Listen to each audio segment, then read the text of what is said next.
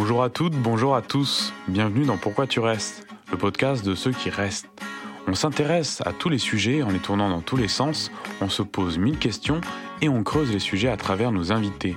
Tout ça pour en savoir plus. On s'aventure tout de suite dans le sujet du moment, Paris. On va à la rencontre de régionaux et étrangers qui vivent dans la capitale depuis un certain temps.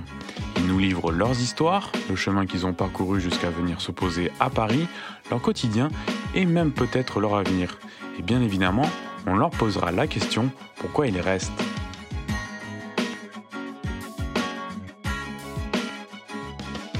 Dans cet épisode, on accueille Bruna, une joie de vivre qui se ressent tout de suite. Elle nous décrit une arrivée à Paris pleinement désirée.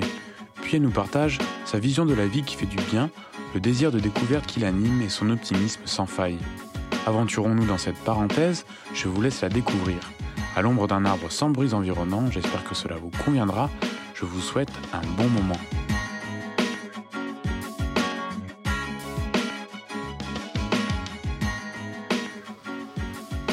C'est parti. Salut Bruna. Salut. Oh, comment tu te sens aujourd'hui? Plutôt bien, détendu. Ouais, là, ouais. Mm. Et euh, où est-ce qu'on est aujourd'hui, là, en ce moment-là? Là, on est au parc Montsouris, près de la cité universitaire, pour ceux qui ne connaissent pas, vers le sud de Paris. Une grande, grande cité euh, qu'ils ont construite, je pense c'est dans les années 60. ou Ouais, sans avant, doute, ouais. Avec plein de, de différentes maisons qui représentent les pays, qui ont été construites par des architectes différents. Et il y en a même une qui a été faite par Lucio Costa, il me semble, qui est brésilien. Ah ouais. Ouais, tout à fait. Et tu peux, pour le coup, un peu te présenter? C'est vrai que j'ai commencé à parler du Brésil. Euh, du coup, je suis Bruna. Euh, je suis brésilienne. Maintenant, en fait, franco-brésilienne, parce que Mhm. j'ai euh, acquis la nationalité il y a trois ans. Et ça fait 13 ans que je vis en France. J'ai choisi de, de faire de, de la France mon pays, ma, ma- Ouais. mon lieu de vie, quoi.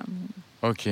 Tu, là, tu, tu bosses dans quoi Je fais du marketing, mais ça n'a pas toujours été mon métier. D'accord. euh, parce qu'en vérité, j'ai fait Beaux-Arts au Brésil. Je suis venue en France pour faire un master et je devais rentrer après ça. Mais j'ai voulu rester parce que je suis tombée amoureuse de, de la vie ici, de tout ce que ça représentait. Ça résonnait beaucoup avec mes valeurs, avec ma façon de voir, voir la vie, la liberté, l'accès à la culture, la place de la femme, ça me parlait plus. Et donc, du coup, je suis restée ici. J'ai bossé un peu dans le secteur culturel au départ. Et après, en 2014, je me suis reconvertie. Et c'est là où j'ai shifté et j'ai commencé à faire du marketing. Ah ouais. euh, j'ai fait ça via une formation euh, avec euh, la Sorbonne et un partenariat avec HEC. Et j'avais fait des stages dans des grandes entreprises comme Avas Media, c'était une agence, Ouais. JC Déco et après L'Oréal. Et ensuite, j'étais embauchée dans l'entreprise où je suis maintenant. Ça fait six ans. Mais c'est marrant parce que souvent, les gens, ils font peut-être l'inverse, tu sais. C'est vrai, j'ai fait tout à l'inverse. Dans ma vie, j'ai fait beaucoup Ouais. de choses à l'inverse. J'ai, euh, ouais, il y a des gens qui vont partir de Paris. Moi, je me rapproche de plus en plus. Il y a des gens qui vont faire des métiers euh, plus euh, artistiques euh, après, avant, se dédient avant à des choses très tournées vers le business et après ils, Hmm. ils shiftent dans des choses plus culturelles. Moi, j'ai fait l'inverse. Peut-être que je changerai encore. hein. La vie, elle est trop longue pour faire quelque Ah bah, chose tout, jamais, tout hein. le temps. hein, le- T'as quel âge aujourd'hui là? 36. 36, ok, ouais. Ouais. Et tu m'as dit que tu étais arrivé au père? À, ta- à ta- 23 ans. Ouais. J'étais 23 arrivée fille au père avant de faire. Ouais. Je devais venir pour faire un master, mais je parlais pas un mot de français. Donc je devais venir apprendre le français d'abord. Ouais, je me demandais ça, ouais. Exactement. Donc euh, ça, on se racontait en off. Vous n'avez pas entendu la partie du fille au père. Donc oui, j'étais arrivée parce que je ne maîtrisais pas du tout le français. Euh, je devais plutôt faire un master en Espagne parce que j'avais été acceptée à la Complutense et j'avais appris l'espagnol en parallèle de mes études à l'université au Brésil. Mais en fait, à l'époque, le visa étudiant ne permettait pas de, de travailler en parallèle et j'avais pas les moyens de m'entretenir. Hmm. Donc en Espagne, donc c'est pour ça que j'ai du coup renoncé à ma place à la Complutense pour un master en communication. Et je me suis dit, qu'est-ce que je vais faire? Parce que j'ai toujours envie d'aller en Europe, compléter mon parcours avec un master. Euh, C'était hyper valorisé à l'époque sur le marché de travail. Ça l'est toujours, je pense, de plus en plus, mais en tout cas au Brésil. Et j'avais un de mes meilleurs amis qui était euh, en France. Et donc, euh, lui, il faisait Polytechnique à l'époque. Donc, on en avait parlé beaucoup de, de- sujets. Il m'avait dit qu'il y a des très bonnes universités en France. Et je me suis renseignée sur la possibilité de venir en tant que fille au pair pour apprendre le français et ensuite m'inscrire en fait à une université en étant ici, qui était beaucoup plus simple que si tu t'inscris à partir d'un pays étranger, où tu dois passer par l'intermédiaire de Campus France, qui est une, institution qui s'occupe de faire un peu la, mise en relation. Ok, c'était plus direct pour le coup là. C'est plus direct et puis ça me permettait aussi d'apprendre le français parce que vraiment je ne parlais pas un mot de français avant de venir. J'ai dû faire trois mois avant de, de venir pour acquérir le, pour avoir le visa. Mais je savais juste dire bonjour, je m'appelle Bruna, j'ai 23 ans, je suis brésilienne. Et c'était à peu près tout. Ah Donc, fille au père, quand je suis arrivée, j'ai atterri à Saint-Cloud dans une maison et c'était un peu l'aventure euh, Cendrillon. Donc euh, on va dire que je suis pas restée fille au père très longtemps. Ah d'accord. Ouais, j'ai fait ça pendant trois mois et tout de suite après j'ai changé euh, et je me suis inscrite à un master directement. Donc au lieu de faire un an de fille au père, apprendre le français et après faire mon master, j'ai dit ok on va skipper la partie de vie au père. Ah t'as tout de suite embrayé Oui euh. j'ai tout de suite embrayé avec euh, un master donc euh, parce que j'étais arrivée en février et à l'époque à l'époque du coup vers avril j'ai déjà posé mes dossiers pour être acceptée à un, master. Hmm. Et j'avais déjà acquis pas mal de connaissances parce que c'était full immersion quand je suis arrivée. Je connaissais personne à part mon pote qui était à Jouy, c'était Palaiso, le, le campus de, de la poly, donc euh, de la X. Et en fait, je le voyais pas très souvent. J'étais avec des gamins qui parlaient français, et avec des gens autour de moi qui parlaient français. J'étais bien forcée de, hmm. de l'apprendre. C'est venu assez vite. C'est ouais. ouais. Et pour le coup, euh, ça, tu, Paris t'a tiré en fait euh, à venir où tu te dis en fait c'est tu avais envie d'apprendre le français ou... Au départ, c'était par défaut. Comme j'avais pas pu faire mon expérience en Espagne, il m'avait soufflé, de mon pote, l'idée de, de, venir en France.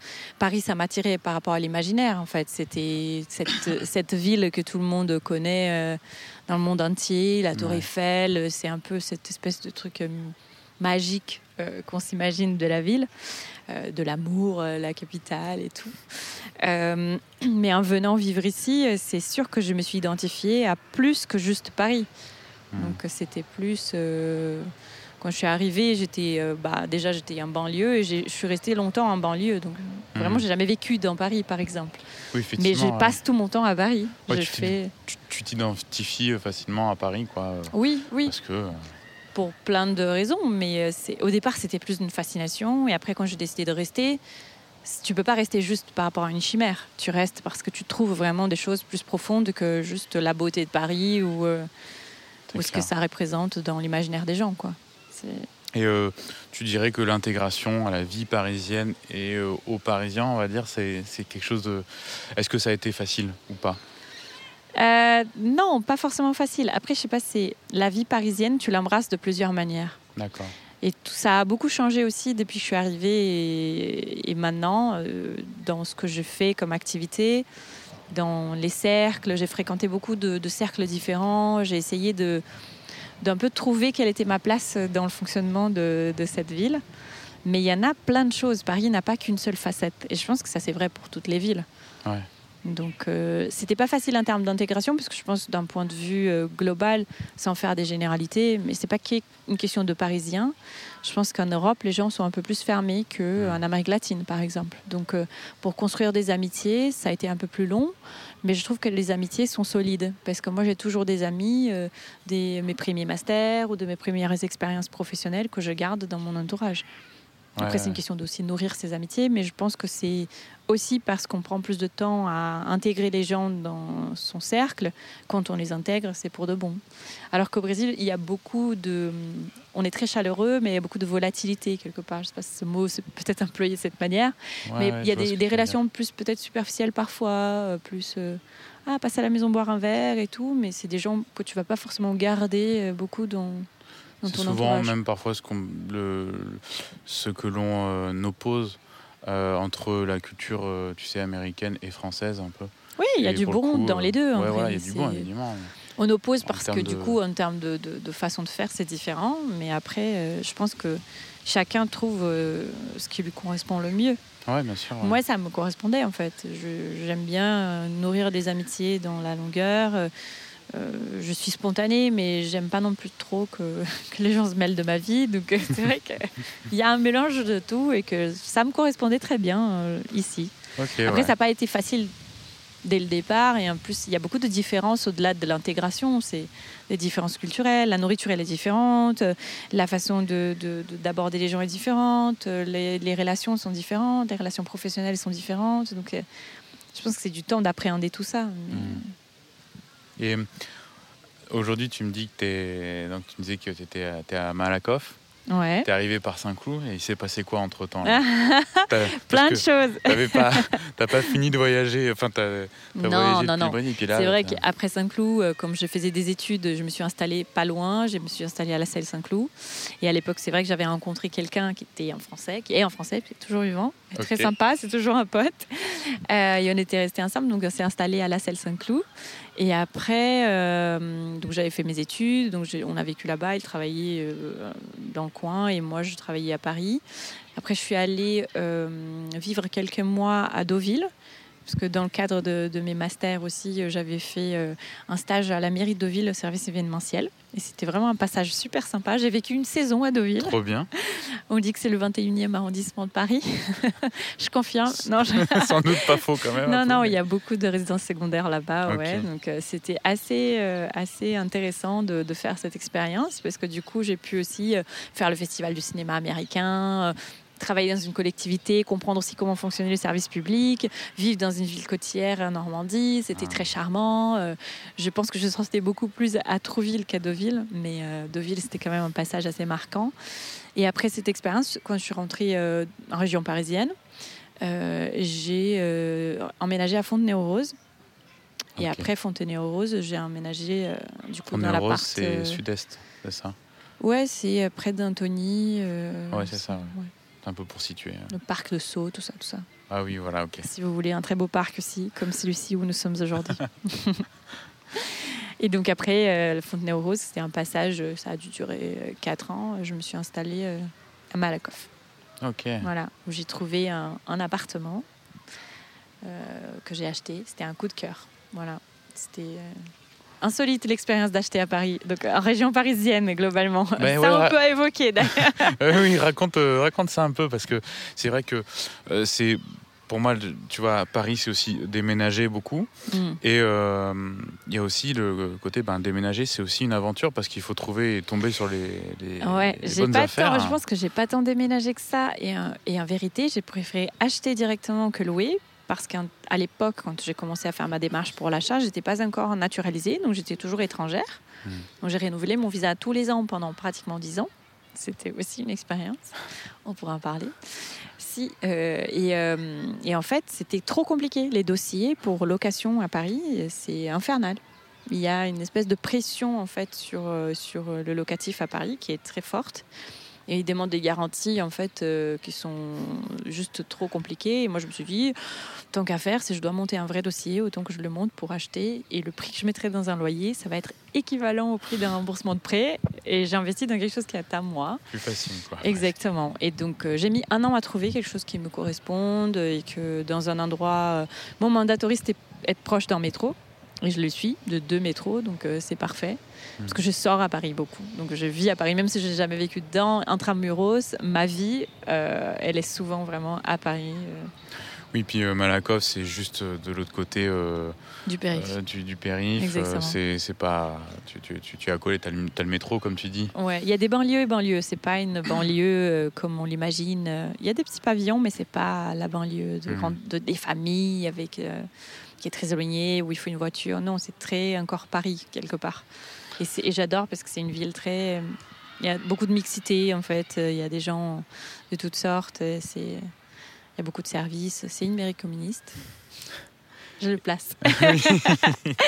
Donc euh, je, ouais, je suis contente. Je trouve que c'est bien. L'état d'esprit, en fait, euh, j'aime bien. Ce que tu es en train de nous dire, c'est que tu aimes ta vie à Paris, Malakoff, Paris. Oui, région parisienne. Voilà, la région parisienne, on peut dire même. Et euh, tu peux nous raconter un peu qu'est-ce que c'est ton, ton écosystème à toi, à Paris, tes, tes activités euh, euh, Qu'est-ce qui fait que bah, tu restes et que tu aimes ça finalement? Alors, je pense que mon écosystème, c'est des personnes très différentes que j'ai croisées à mes différents boulots, masters etc., que j'ai un peu gardé, que j'ai pris avec moi petit à petit. Donc j'ai incorporé beaucoup de gens. Mon entourage, il est surtout français, en vrai. J'ai pas, j'ai jamais cherché à, reproduire un petit Brésil ici, même parfois s'il y a des choses qui me manquent. Euh, j'ai jamais voulu non plus recréer ça ici.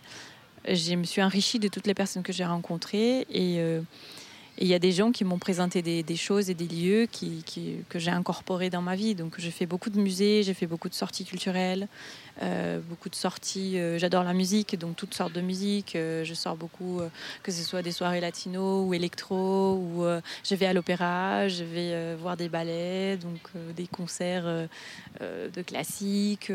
c'est assez polyvalent et c'est ce côté éclectique justement de ce que la vie parisienne peut proportionné que j'aime. Beaucoup de restaurants de toutes sortes, ait de nourriture euh, française, mais il y a plein de bons restaurants de tout euh, type de, cuisine.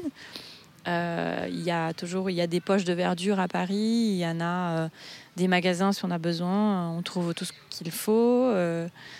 c'est en fait c'est cette richesse dans une ville qui est à l'échelle humaine surtout. On peut faire tout à pied ou un transport ou à vélo ou en fait, c'est cette combinaison d'éléments, je pense, qui a constitué euh, ma vie aujourd'hui, qui est une vie très active où je sors beaucoup. Euh, et en même temps, je peux aussi me recueillir quand j'ai envie euh, ou bouger. C'est aussi un carrefour. C'est un endroit qui est extrêmement bien placé en Europe. Donc, on peut toujours partir et aller où on veut. Donc, la vérité, c'est que Paris, à mon sens, c'est idéal, en fait. Pour une personne, bah, à l'occurrence, moi euh, je suis assez dynamique, je n'ai pas de famille, d'enfants, donc j'ai pas besoin d'espace, j'ai pas besoin. Euh, ça répond bien à mes besoins, à moi. Ouais, ouais, ouais. Tu parles de culture, tu parles de verre et tout. Enfin, c'est, tu, tu, arrives à, à mixer un bon équilibre quoi, euh, avec les, les éléments autour de toi et, et les gens. tu as une vie de quartier, tu as des. Oui, oui, j'ai mon marché où je vais tous les dimanches matin, mon fleuriste, parce que je me fais des bouquets de fleurs fraîches euh, tous les dimanches. Sauf quand je pars en voyage euh, le week-end suivant, dans ce cas-là, c'est pas la peine. Mais oui, euh, j'ai mes petites vies de quartier. J'ai connu mon traiteur italien, j'ai connu mon pizzaiolo à côté. j'ai une de mes amies de mon, mon, boulot actuel, qui elle, elle est partie de l'entreprise, mais on est resté très copines, qui vit dans ma rue. à 10 minutes à pied. Donc j'ai cette petite vie de quartier, mais j'ai aussi ma vie à Paris et des différentes euh, vies. Parce que par exemple, je peux aussi bien faire un festival de jazz à Montreuil avec des amis, ou euh, aller à la Villette, au Cabaret Sauvage, danser, euh, ou aller au Badaboum, danser avec d'autres amis, et de tout âge, et de tout... L'avantage de faire des études plusieurs fois, c'est aussi d'avoir plusieurs types de, tribus, en fait. Je, je, me pose souvent cette question, de à quelle tribu j'appartiens, et j'ai n'ai mmh. jamais réussi à me, à me mettre une étiquette. Et du, coup, c'est ça qui est idéal à Paris, c'est de, pouvoir avoir toutes ces vies-là, parce qu'il y en a pour toutes les étiquettes. Mais c'est marrant parce que ce que tu décris, ça pourrait être aussi vu comme oppressant, tu sais, par, par, des, par certaines personnes. Oui, et je comprends, parce que c'est vrai qu'il y a une fois où j'étais, en 2017, j'étais allée voir une amie qui vit à Montréal, qui est française et qui est partie s'installer là-bas. Et j'ai senti pour la première fois, ça faisait déjà quelques années que je vivais en France, euh, et euh, et à Paris. Et donc, euh, du coup, c'est vrai qu'en rentrant de Montréal, c'est la première fois que j'ai compris ce que les gens voulaient dire par les Parisiens sont stressés. Hmm. Et à, mon, ma façon de voir les choses, c'est que c'est pas qu'ils sont stressés, mais c'est vrai que Paris, comme il y a toute cette, euh, cette diversité et cette euh, taille de la ville qui est quand même restreinte, il y a une pression démographique, les gens sont un peu les uns sur les autres, qui peut amener à avoir un peu plus d'énervement quand le métro il est bondé, quand il y a des dysfonctionnements, comme il y en a dans toutes les villes. Et après, il y a un, autre point aussi, c'est les Français restent latins, et donc c'est vrai que c'est une, une, façon d'être qui est un petit peu plus aussi euh, énervée, quoi, par rapport à des anglo-saxons. Donc il y a ces deux distinctions que je pense que combinées, parfois ça peut faire des petits cocktails de, de, de, tension, mais moi je trouve que moi, par exemple, j'ai rarement été. Euh, je l'ai remarqué parce que je suis rentrée d'un autre endroit où je venais de voir au quotidien, j'étais pendant deux semaines avec elle, la différence. Mais ça ne m'a jamais choquée ou interpellée parce que je suis tout le temps souriante en fait avec les gens. Donc c'est rare que les gens me fassent la gueule ou qu'ils soient méchants avec moi. Ouais, je vois ce que tu veux dire. Je pense qu'aussi, souvent, tu reçois ce que tu donnes. Et si tu te laisses engloutir dans cette. Euh, de cette espèce de dynamique de, de, de battement en fait. C'est vrai que c'est un pace qui est différent en fait. Il y a un rythme différent à Paris qui est peut-être plus énervé que dans, la, dans des villes de province ou dans... mais ce n'est pas je pense que le, le, le type, c'est de ne pas se laisser happer par ça, ne pas se laisser polluer et se dire, ça fait partie de la dynamique d'une ville qui est dense euh, et qui est comme ça. Mm. Euh, et que les gens, ils ont cette culture et que les amène à être un peu comme ça et de comprendre, d'être plus dans l'empathie que dans, dans le ah je déteste. Et puis si tu détestes, tu peux partir, il n'y en a aucun souci. Ouais, effectivement.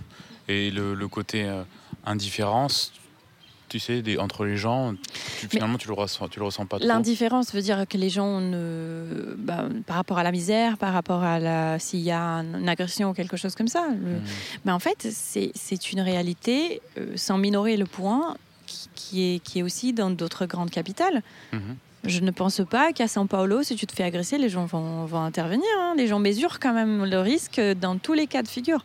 Après, je pense que peut-être l'égoïsme est plus présent, ou l'individualisme, parce que l'égoïsme, c'est une caractéristique euh, humaine quelque part, Mhm. et qui est peut-être plus ou moins présente en fonction de la culture locale. Et les Européens sont plus individualistes.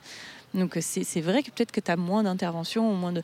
mais euh, c'est encore une fois, je pense qu'une décision de chacun, et je ne trouve pas qu'il y a plus d'indifférence ici que dans d'autres grandes villes en fait dans le Ouais, monde. ouais, ouais. Il Et donc c'est à toi de choisir si tu restes indifférent ou pas, et qu'est-ce comment tu contribues à ça. Je trouve juste que la misère, effectivement, elle, elle, elle, elle est grandissante. Parce que depuis que je suis arrivée, donc ça fait 13 ans, j'observe beaucoup, je trouve qu'il y a plus de gens dans la précarité. Donc, Ah oui, mais pour moi, c'est peut-être une question plus économique et sociale qu'une question juste les Français ou les Parisiens. Oui, les, par- les Parisiens. c'est- plus comme clair, ça que je le vois et que je le ressens. Et euh, bah, parlant de, tu vois, des, des gens, t'as, t'as tes amis, ils sont, c'est quoi ton cercle d'amis un peu? C'est constitué de. Est-ce que tu as des vrais Parisiens euh, de souche? Ou alors aussi t'as, oui. t'as- ouais, t'en as? Ouais. Oui, oui, oui, Ah. oui. C'est des gens, euh, des gens que j'aime profondément. Il y en a euh, des gens très différents, des gens d'âge différents. J'ai des amis de 40 ans, j'ai des amis de 25, Ouais. alors j'en ai 36. et, euh, et en fait, même de, de 24 parfois ou moins. Mais c'est des gens de toutes sortes, des gens qui ont grandi à Paris, mais des gens qui n'ont pas grandi à Paris. Euh, dans tous les cas de figure, je pense que c'est des gens très ouverts d'esprit, parce que ça, c'est quelque chose d'important pour moi. Et qui sont pas forcément dans le jugement, euh, qui essayent d'être en fait plus. euh, Après, j'ai des gens, euh, je sais pas, je, je saurais pas dire par rapport à des milieux. Bah en fait, euh, oui, j'ai des gens qui vont plus à des soirées. euh, euh, des soirées, je sais pas, euh, tranquilles. Il y a des gens qui sont plus euh, dans des festivals. Il y a des gens que, qui sont euh, genre famille avec enfants et qui vont faire plus des programmes du dimanche. Et moi, je m'in- m'intègre dans, dans tout ça. je navigue, je navigue et c'est ça qui est agréable de Mm. pouvoir en fait voir plusieurs réalités C'est et de savoir qu'il en existe plusieurs réalités et que tu peux aussi t'inscrire dans toutes ces réalités-là. euh. Le Parisien hautain, euh, c'est pas, c'est pas, c'est pas vrai ça. je pense que c'est pas le Parisien hautain, c'est il y a des gens hautains et après il y a des quartiers à Paris que c'est vrai que je fréquente moins. Ça, Ah. c'est une vérité. Ah. Par exemple, le C'est la petite 16e, guerre. le 16e, le 7e, le, le 8e, le 6e, euh, c'est peut-être des quartiers où je. je, je- je- c'est moins mon, mon délire, mais je n'ai pas de jugement en fait. C'est vrai que ça a un côté un peu plus. euh, parfois communautaire. Dans le 16e, il y avait, va, va avoir beaucoup de gens de la communauté juive. Je n'ai travaillé avec euh, des gens de la communauté juive et c'est des gens extraordinaires. Mais ouais. c'est- peuvent être peut-être aussi plus fermés dans leur bulle. C'est des quartiers où les gens vont s'installer pour le calme, vont s'installer pour le cadre qui est assez classe. euh, Où, euh, il y a aussi des, des questions, euh, par exemple le 16e, il est moins cher d'un point de vue euh, prix du mètre carré. Il bouge plus trop. Ah oui. Alors qu'il y a d'autres quartiers qui sont bon savoir, encore ça. en train de monter. Le 17e, maintenant, c'est l'endroit de place to be. ce qu'on appelle un peu bobo. C'est vrai qu'il y a un peu des espèces de mapping de Paris par rapport à ce que les gens recherchent comme style de vie. Mais j'ai pas envie de mettre des étiquettes sur les gens, mais il y en a des styles de vie un peu différents. Oui, il y a des ressentis euh, Ouais. où on va, on va aller, euh, on va faire un petit tour dans. Ouais. J'essaye de bouger partout. Ouais. J'essaye de bouger partout, mais c'est vrai que ces quartiers-là, un peu plus calmes, où tu vas plus faire du shopping dans les galeries des feuilles, c'est pas mon truc. Bah, tu vois, ce midi, euh, j'étais avec un ami qui disait euh, ben j'ai marché dans Paris, euh, j'ai fait Saint-Lazare jusqu'à Montparnasse, Ouais. et ça lui a permis de voir différentes ambiances. Je fais ça souvent. J'adore. Je tu- flâne tu- énormément dans Paris. J'adore marcher et c'est vrai que, comme j'ai dit, j'apprécie le fait que Paris soit à l'échelle humaine, qu'on puisse la traverser à pied. Et c'est vrai que tu, on peut voir. C'est comme un petit puzzle. Il y a plein de, de choses différentes. Il y en a parfois des quartiers avec des communautés super fortes. Près de Gare du Nord, euh, beaucoup de gens euh, qui viennent de Sri Lanka ou Inde. Après, il va y avoir des quartiers chinois comme Ménilmontant, il y a une partie de communauté chinoise assez forte. C'est de la diversité aussi, c'est ça qui est intéressant. Il y en a plein, plein de réalités. architecture, on peut voir aussi des choses différentes. Après, c'est vraiment le cœur de Paris, reste reste le, pari de, de, y a longtemps, quoi. Du roman Le Parfum, un truc comme ça, quoi. C'est pas pour rien que ce s'agglutine euh, plein de touristes au même endroit aussi. Parce que ça, ça fait partie de l'image. Euh, mais c'est très bien parce que ça, ça enlève un peu de. de ça décharge de, cette manne-là de, certains quartiers. Tout à l'heure, tu parlais de, du, du, quartier euh, du 16e, là où c'est un peu moins cher, les, les, les locations et même l'immobilier. Mm. Qu'est-ce que tu dirais euh, par rapport à, la vie, au niveau de vie euh, parisien? Tu vois, est-ce que c'est cher ou pas euh? Oui, bah dire que ce n'est pas cher, ce serait mentir. Après, il y en a des choses possibles, même si on n'a pas les moyens. Parce que quand je suis arrivée, j'étais fille au père, après j'étais étudiante. Je faisais des boulots de garde d'enfants en parallèle pour, pour pouvoir avoir l'argent de poche, etc. Et les loyers sont très chers. Je pense que ça, c'est un vrai sujet. C'est pour ça que du coup, il y a déjà des lois qui ont été faites mhm. pour plafonner ces points. Euh, certains restaurants sont chers. C'est vrai qu'il y a des choses qui ne sont pas forcément accessibles quand on a peu de moyens. Euh, et donc, euh, je ne peux pas mentir en disant que non. Mais je pense qu'il y a quand même pas mal de choses possibles parce que je n'ai pas le sentiment que ma vie elle a drastiquement changé. Ce qui a changé, c'est qu'aujourd'hui, j'ai la chance de ne plus compter les sous quand je dois faire quelque chose. D'accord. Mais c'est vrai que quand je voulais faire des musées, il y en a de la gratuité. Il y en a plein de choses mm-hmm. faites, des journées gratuites des musées, il y en a des gratuités quand on est un demandeur d'emploi ou quand on a moins de 26 ans. Plein de choses qui sont mises en place pour accès à la culture. Euh, il y en a, euh, le restaurant, après, on, bah, en fait, en fonction de ces niveaux de moyens, on pourra faire des restaurants. Mais il y en a plein d'offres de restauration à Paris avec plusieurs types de budgets. Et j'ai pas envie que les gens se disent nanana, elle est complètement déconnectée de la réalité. Elle se dit que les gens qui gagnent un SMIC, ils vont pouvoir faire plein de restos. Non, je sais que non, ça c'est vrai. Mais je trouve qu'il y a aussi plein d'expériences de, restauration qui ne coûtent pas trop cher et qui sont, qui sont chouettes. Euh, mais c'est sûr que si tu veux avoir une vie à sortir tous les soirs et à faire plein de restos et des restos étoilés, il faut avoir les moyens à Paris. Et, Mais c'est aussi vrai pour New York, c'est aussi vrai pour Londres, c'est vrai pour toutes les grandes capitales. J'ai entendu souvent l'histoire sur le café, je bois pas de café, mais le coût du café à Paris à 2 euros, sans, bonjour, sans merci en plus, quoi, avec le peu d'amabilité. C'est vrai qu'il y a des choses un peu chères, quoi, qui sont overpriced, mais euh, on peut aussi ne pas les prendre. Je pense que c'est une question qui manque peut-être un peu de rébellion par rapport à ça. Et tu penses que, justement, tu parles des cafés, euh, pas de merci, machin. Tu penses que si, si on, arrive dans un lieu où on n'a pas de merci, où l'amabilité est à revoir, euh, on est dans le mauvais endroit? Parce qu'il y a plein plein de lieux à Paris. Moi, souvent, j'essaye de prendre le ton de la joke. Et si je vois que les serveurs sont vraiment désagréables, moi, je pars. Parce que je trouve que le service, c'est. Ça porte son nom, quoi. C'est là pour servir. Tout à fait. Donc, après, c'est à nous d'être aimables aussi. Parce que je pense que c'est un cercle vicieux. Parce que je pense que c'est un métier qui est très dur et les gens s'en rendent pas compte. Les gens ont deux journées dans une journée, ils servent tout le monde tous les jours, ils sont debout tout le temps, euh, porter des plateaux. Et, c'est aussi aux gens d'avoir de, conscience de ça et de dire merci, de dire euh, s'il vous plaît. De, voilà. Donc je pense que c'est un peu ça la, chaîne. Euh, et, c'est sûr qu'à Paris, peut-être plus que dans d'autres endroits, parce qu'au Brésil, comme les gens ont plus le sens du service, c'est une, une, culture un peu plus d'amabilité, de, de, chaleureuse, d'accueillir plus un pays d'accueil quelque part dans l'état d'esprit des gens. Hmm. Tu as plus de services qui est, qui est chaleureux dès le départ. Ici, c'est pas dans tous les endroits, c'est vrai. C'est vrai qu'il y a une différence un peu culturelle. Et je ne sais pas si c'est que le métier, si c'est comment ça s'est conformé, la classe. Je ne sais pas si ça a un, lien avec, euh, avec euh, je sais pas, même la, Révolution française, où les gens se disent euh, on va couper des têtes, on n'est pas là pour servir. Peut-être que le service, c'est pas un truc inné, en fait. Ou, mais il y a des endroits où les gens sont très aimables. Et quand tu essayes d'être aimable aussi, euh, ah les gens ils, répondent avec de l'amabilité. On a toujours le choix de partir. Moi, je me suis déjà levé des tables de restaurant à Paris, je suis partie. Ah ouais, ouais.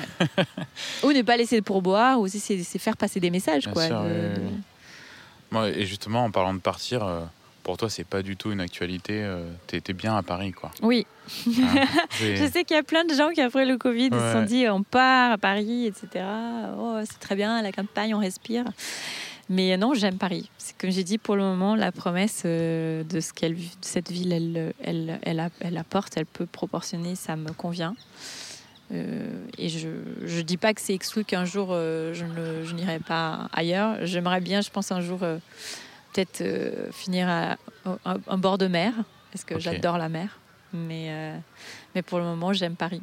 J'allais justement te demander qu'est-ce qui te ferait partir, par exemple. Une bonne raison, alors une une opportunité hmm. Je sais pas. Pour le moment, je ne me suis pas posé la question. Je reste ouverte, en fait, aux choses qui peuvent arriver dans, dans ma vie. Mais je pense que peut-être aussi, euh, je trouve une opportunité qui est très, très, très, très intéressante, une opportunité professionnelle. Je pourrais partir. Ou plus tard, juste une volonté d'être de, d'être dans un, un, lieu où il y a un lieu a vraiment euh, cette euh, perspective infinie. Hmm la mer, c'est vraiment ça en fait. Donc, euh, parce que bon, heureusement qu'à Paris, il y a la, la Seine. Ça, c'est vrai que s'il n'y avait pas la Seine, je pense pas que j'aurais adopté cette ville de la même manière. On peut y aller s'y recueillir un petit peu, voir ce Moi, c'est mon lieu. C'est sûr que souvent, je, je fais des balades euh, sur les quais euh, ou l'île de Saint-Louis, c'est mes spots. Et c'est vrai que l'eau, c'est un élément important pour moi, mais hmm. c'est, je pense que c'est plus quand je serai retraitée et que j'aurai peut-être une vie moins active de moins de sorties, de moins de, volonté, de curiosité. Je ne sais pas si un jour ça va cesser ma curiosité, mais si un jour je suis peut-être un peu moins dynamique euh, sur ce plan-là, peut-être que je voudrais bien juste euh, être au bord de la mer, me lever, aller nager, et puis revenir, et puis regarder la mer encore et encore et encore et encore. et de quoi tu pourrais pas te passer à Paris hmm. J'ai du mal à choisir. Je pense que c'est la vie bohème en fait. Ah, je pense que c'est surtout ça. C'est des sortir, les restos. Les. Euh, il y a un lieu que j'adore. J'aime profondément cet endroit parce que c'est un peu quand on passe les portes de cet endroit, on a l'impression que le temps s'arrête. Il s'appelle le Club des Poètes. C'est à rue de Bourgogne et en fait c'est un petit endroit, un peu d'esprit de taverne et euh, où on mange il y a très peu de couverts, donc euh, c'est pas. Et c'est de la, nourriture, elle est faite par le monsieur qui tient le Blaise, pas le messieurs, Blaise Coucou, euh, qui tient cet endroit en fait. C'est son papa qui l'a fondé. Euh, il avait fait la guerre dans les maquis, il est revenu, donc il a fondé ça dans les années 50-60. Et c'est un lieu de poésie. Donc en fait, les gens viennent dire des poèmes et en fait, il y a une première partie de la soirée où les gens mangent, boivent des verres discutent un peu. Et puis après, après vers 22h, les lumières s'éteignent ils mettent des bougies, puis les gens disent des poèmes ou ils chantent des ah, chansons. Donc c'est c'est génial. Et c'est ça en fait. C'est ça hmm. où je pense c'est ce type de choses là que je peux pas m'en passer en fait. C'est ces lieux de culture, de vie, d'échange, de et tu as l'impression qu'il y a plusieurs des milliers d'âmes qui sont passées déjà là en fait. Et c'est ça que j'aime. Juste pour situer, tu as dit c'est rue de Bourgogne, euh, c'est dans le 7e, non? Oui, je ah. sais que c'est un quartier où je dis que je ne vais pas souvent, mais je vais que pour voir Blaise. Mais, mais je l'avais, je l'avais euh, noté cet endroit-là euh, et, et, effectivement, je crois que j'y suis jamais allé parce que c'est pas un endroit où j'y passe forcément. Bah voilà, il faut y aller. Donc ils ont des soirées les mardis, vendredis, samedis, parfois dimanche aussi. Pour regarder, sur, ils sont sur Facebook, Instagram, il me semble, et c'est une amie qui m'a présenté, quelqu'un que j'ai rencontré dans mon travail qui n'est plus dans mon boulot actuel, qui m'avait introduit dans, ces lieux, elle m'avait présenté et je suis tombée en amour. Quoi. Donc, euh, Je pense ah. que ma vie, c'est ça, c'est tomber amoureuse des choses, des gens, des lieux. Des... Qu'est-ce que tu conseillerais à quelqu'un bah, qui, euh, qui arriverait à, Paris là?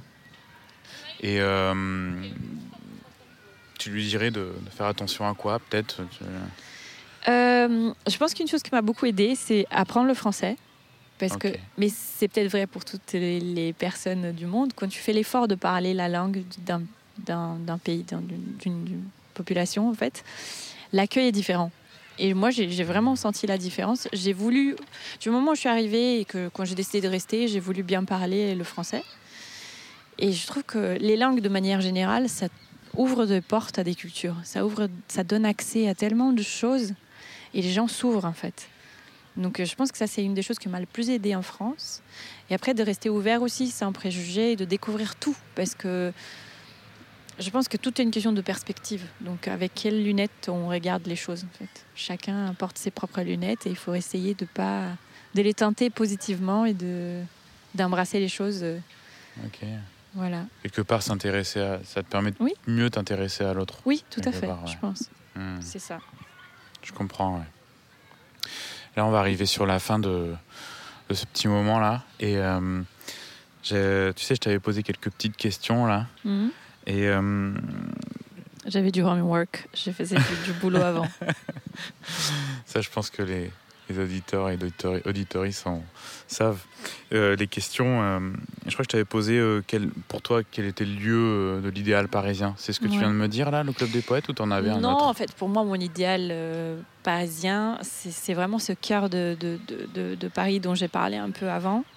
C'est les quais de Seine et surtout l'île de Saint-Louis, parce que ça représente pour moi le Paris médiéval, le début de Paris, de cette Ah. ville, comment elle s'est consolidée. Et, et je trouve que c'est tellement magique, quelque part. Et même les perspectives, les bâtiments, on imagine les ponts qui étaient chargés de, boutiques avant, qui vendaient du tissu, du parfum ou je sais pas quoi, qui grouillaient de gens et qui devaient être archi sales. Mais euh, j'aime en fait, j'aime beaucoup, j'aime le fleuve en fait, la, la Seine. C'est un...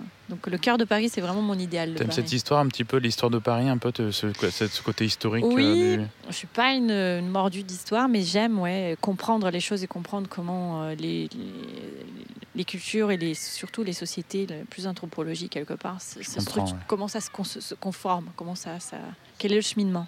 Mm. Et il y a un musée que j'adore d'ailleurs, qui est le musée euh, en soi de l'histoire de Paris, euh, le musée Carnavalet, qui est un musée gratuit d'ailleurs. Toujours, toujours gratuit. Ils ont refait la muséographie. euh, ils étaient fermés pendant le Covid. Pendant deux ans, ils ont refait. Là, c'est rouvert. Et ils ont euh, toute cette partie de l'histoire de Paris. Ok. Très sympa. Donc, je Mm. vous invite à, à aller le visiter. Ah, merci pour le conseil. Et euh, je sais plus si, quelle question je t'avais eu, mais c'était sur le, le lieu euh, de tranquillité où tu vas chercher le silence, peut-être. C'est rare que je cherche le silence. eh oui, je comprends. Et c'est peut-être pour ça que je c'est question. c'est ça. C'est c'est pour ça que je pense que quand on est à Paris, on aime la vie, on aime le bruit, on aime la joie. Euh, Paris est une fête, apparemment. Euh, donc, mais mais il y a des lieux où je sais qu'on peut, euh, quand on a envie de se recueillir, c'est souvent des petites églises ou même les grandes églises sont souvent très silencieuses à Paris. Donc, même le- le- la basilique euh, du Sacré-Cœur, euh, Mm. c'est des lieux sympas. Ou sinon des bibliothèques. J'ai passé aussi des bons moments euh, quand je devais réviser ou des choses comme ça. à La Ah. bibliothèque euh, du, du Centre Pompidou. C'est bon souvenir euh, d'étudiant. Ouais. Il y a des, des endroits comme ça où vous pouvez avoir du calme. Voilà. Parce que dans les parcs, vous croyez que vous avez du calme, mais non, il y a des gosses qui vont vraiment jouer et, euh, et parler, rigoler. Et c'est bien, mais je veux dire, Oui, là, surtout pas le calme. on va dire qu'on a eu de la chance là parce que c'est un parc où il y a pas mal de familles en plus. Oui, mais là c'est calme. ils sont- ouais, là, on a de la chance. ouais. J'aime euh, bien les gosses, hein, c'est pas quelque chose. Il faut se dire, elle n'aime pas. Si, si, si, si, mais c'est pas un lieu de recueillement, un parc. Après, on peut se recueillir chez soi et quand on médite, en vrai, le silence, on le trouve. hein. Donc, euh, Bien dit, bien dit. Et euh, tu. Allez, pour finir, euh, des, petites, euh, des petites adresses là. Ouais, j'en ai Poètes. le une, le club des poètes. Ouais. Vraiment, je vous conseille. C'est passionnant. J'en ai une qui est quand j'ai le mal du pays. euh, Ah. s'appelle c'est un endroit qui s'appelle la Bayonnaise donc si vous voulez goûter la, la- la bonne cuisine brésilienne c'est dans un marché marché Saint-Quentin euh, dans le 10e donc c'est une toute petite boutique dans le marché Ah, trop bien. ouais et c'est super bon voilà Si vous pouvez vous dire juste ça allez goûter vous me direz Il y a- un plat euh, particulièrement. moi, j'adore la carajé. Et en fait, euh, suivez sur Instagram parce qu'elle, elle met euh, du coup chaque le menu il change tout le temps, donc tous les jours pratiquement. Voilà, elle vous donnera ce qu'il y a comme spécialité. Mais euh, voilà, c'est une bonne adresse. Et après, il y a une petite adresse que j'aime bien aussi, qui est une petite galerie photo rue Le Pic dans le 18e qui s'appelle Little Big Gallery, que j'ai découvert quand j'étais à Arles pour le festival, les rencontres photo. Ah oui, oui. Ouais, et je les ai découverts là-bas. Et en Ouais. fait, j'ai dit Ah, mais vous êtes à Paris Et puis, du coup, depuis, je suis cliente. Et puis, j'y vais souvent. Ils en ont euh, des petits photographes indépendants, mais des photographes un peu plus connus. Et c'est un petit lieu, tout petit. J'aime bien les petits lieux, je crois. Confidentiel, un peu. mais c'est très chouette. Donc, euh, si vous avez envie de commencer à collectionner de la photo, euh, why not? Bon, bah, c'est cool, trop fort. Merci pour cette petite adresse et, De rien. et, euh, et toute cette petite discussion qui, qui nous a amené jusque-là. Merci Bruna. rien, un plaisir. Moi, J'espère que tu as passé un bon moment. Oui. bon, bah, c'est cool. Bah, je te souhaite un, un, bon, des bons moments encore à Paris. Merci. Allez, salut. Salut. J'espère que vous avez apprécié cette nouvelle rencontre. Merci d'être arrivé jusque-là et bien sûr pour votre écoute. N'hésitez pas à mettre un petit like, cœur ou pouce vers le haut pour signaler votre contentement et pourquoi pas à suivre le podcast pour être prévenu des nouveaux épisodes. Vos manifestations de soutien font toujours plaisir. Le mixage et les arrangements ont été réalisés par mon ami Lacaze. Moi, c'est Sébastien. Il ne me reste plus qu'à vous souhaiter une belle journée ou une belle nuit. Je vous dis à bientôt pour une nouvelle rencontre, une nouvelle histoire. C'était Pourquoi tu restes?